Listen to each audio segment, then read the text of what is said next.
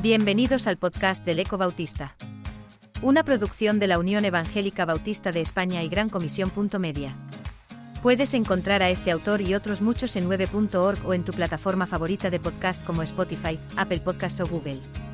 En esta entrega, Francisco Madrigal escribe su artículo, Si Dios te llama, ¿a qué esperas para obedecerle?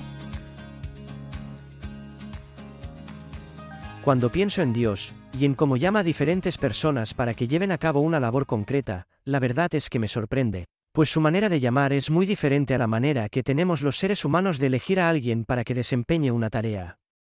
Solo Dios puede escoger a Gedeón, un hombre que le pone excusas para no hacer lo que le está pidiendo, ya que, según él, se considera insignificante, pero, según Dios es, esforzado y valiente, jueces 6. 12. Solo Dios puede escoger Jeremías, un hombre que se considera muy joven, y sin experiencia para proclamar el mensaje profético, pero, Dios lo deja sin argumentos para que se niegue, y le dice, no digas, soy muchacho, porque a todo lo que te envíe irás, y dirás todo lo que te mande. No temas delante de ellos, porque contigo estoy para librarte, dice Jehová.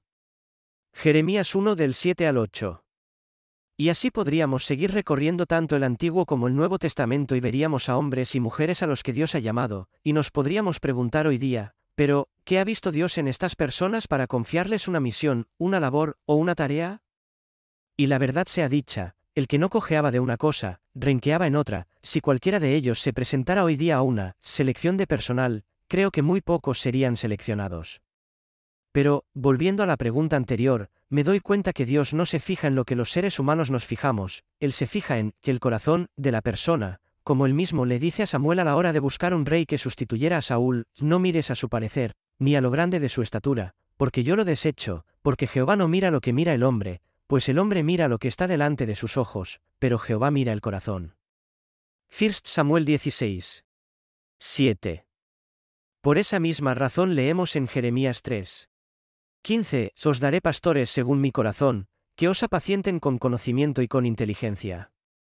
Y me doy cuenta que lo más importante para Dios es el corazón del creyente que va a llamar para que lleve a cabo la misión, este corazón tiene que estar limpio de pecado, ser humilde para someterse a Dios y a sus directrices, y, sobre todo, que le sea fiel, con este corazón podrá servir en la pastoral, en las misiones, en la enseñanza, o en cualquier otra labor que Dios le mande. También es importante el conocimiento, este se adquiere por medio de la lectura y los estudios que cada uno realizamos en la Biblia, complementado por las enseñanzas que se imparten, y que recibimos, en la iglesia local, por último, en la Facultad de Teología. No me olvido de la inteligencia, que también se menciona, pero, hay que decir, que no es solo inteligencia intelectual o emocional, sino, sobre todo, espiritual, y para eso tenemos al Espíritu Santo, el cual es nuestro Maestro Supremo. ¿Y a dónde quiero ir a parar con lo dicho anteriormente? Pues bien, los pastores, con cierta edad, como es mi caso, nos estamos dando cuenta que necesitamos relevo, pero, los pastores y pastoras que se están graduando no llegan a cubrir las necesidades que como UEBE tenemos, y claro, eso me lleva a preguntarme, ¿no está llamando Dios a sus hijos e hijas hoy día a que le sirvan en el ministerio? La respuesta es clara, Dios sigue llamando a sus hijos e hijas a que le sirvan. Entonces, porque no hay respuesta a este gran llamado, eso solo lo sabe quien está siendo llamado por Dios y está retrasando su respuesta, pero, te animo a que, si Dios se ha fijado en ti para que le sirvas, no le pongas excusas de ningún tipo, sino responde afirmativamente, como lo hicieron todos esos hombres y mujeres que vemos en la Biblia, como por ejemplo el profeta Samuel que dijo, Habla, Jehová, porque tu siervo oye, 1 Samuel 3. 9. O el profeta Isaías, Gime aquí, envíame a mí, Isaías 6. 1. Y a lo largo de la historia de la Iglesia cristiana lo han hecho los hombres y mujeres que nos han precedido, y para no ir muy lejos en el tiempo, fíjate en tu pastor o pastora, lo tienes gracias a que respondió afirmativamente al llamado de Dios. Y hoy tú te estás beneficiando de su respuesta y estás creciendo espiritualmente, ahora pregúntate, ¿quiere Dios utilizarme para que sea de bendición a otras personas y para que el Evangelio siga extendiéndose?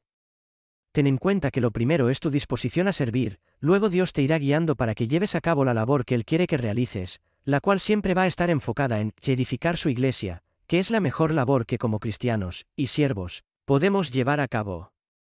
Pedro, Andrés, Jacobo y Juan lo dejaron todo, y al instante, siguieron a Jesús, y Mateo 4 del 18 al 22, ¿responderás tú al llamado de Dios?